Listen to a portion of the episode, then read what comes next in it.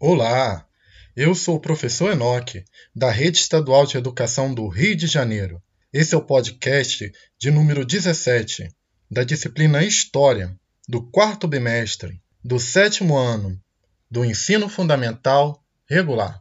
No podcast de hoje, vamos falar do tráfico negreiro e da escravidão moderna. Quando os portugueses fizeram as primeiras incursões na África, a escravidão era uma prática comum nos reinos africanos ainda que a venda de escravizados não fosse a atividade econômica central. Em geral, os escravos eram prisioneiros de guerra, pessoas que cometiam crimes ou que não conseguiam pagar suas dívidas. Muitos escravizados trabalhavam com os filhos do senhor, frequentavam sua casa e podiam, com o tempo, adquirir propriedades. A venda de pessoas para serem escravizadas passou a ser uma atividade comercial lucrativa e intercontinental a partir do final do século XV e o início do século XVI, com a chegada dos europeus à África e a criação de feitorias na costa africana. Em troca de produtos como armas, fumo e pólvora, os chefes africanos forneciam seus escravos para traficantes europeus, árabes e turcos. Com o tempo,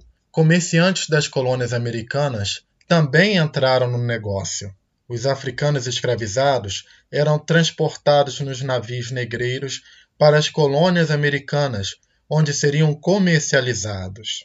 O escravo assim gerava um lucro dobrado ao ser vendido pelos traficantes e ao trabalhar nas lavouras e nas minas das colônias americanas. Dessa forma, com a colaboração dos líderes nativos, os europeus transformaram o tráfico transatlântico de pessoas escravizadas em um dos negócios mais rentáveis da época moderna. Por isso, não é exagero dizer que a expansão portuguesa transformou o mundo.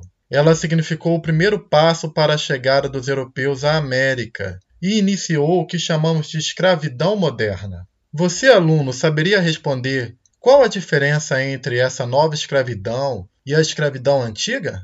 Na era moderna, houve uma racialização da escravidão. Os indivíduos escravizados pertenciam a um grupo específico, composto de povos negros que habitavam o território africano ao sul do deserto do Saara. Os portugueses não foram os primeiros a defender o critério de cor para a escravização de pessoas. O comércio muçulmano de escravizados negros já era praticado no norte da África, vários séculos antes dos primeiros navegadores portugueses chegarem na costa africana. Os muçulmanos seguiam os ensinamentos de Maomé, que permitiam a escravização de estrangeiros que não seguissem a fé islâmica. A escravização islâmica de povos negros nunca teve a importância econômica que teria a escravidão moderna, praticada pelo mundo cristão, tanto da Europa quanto das colônias americanas. Essa é a segunda grande diferença entre a escravidão antiga e a moderna.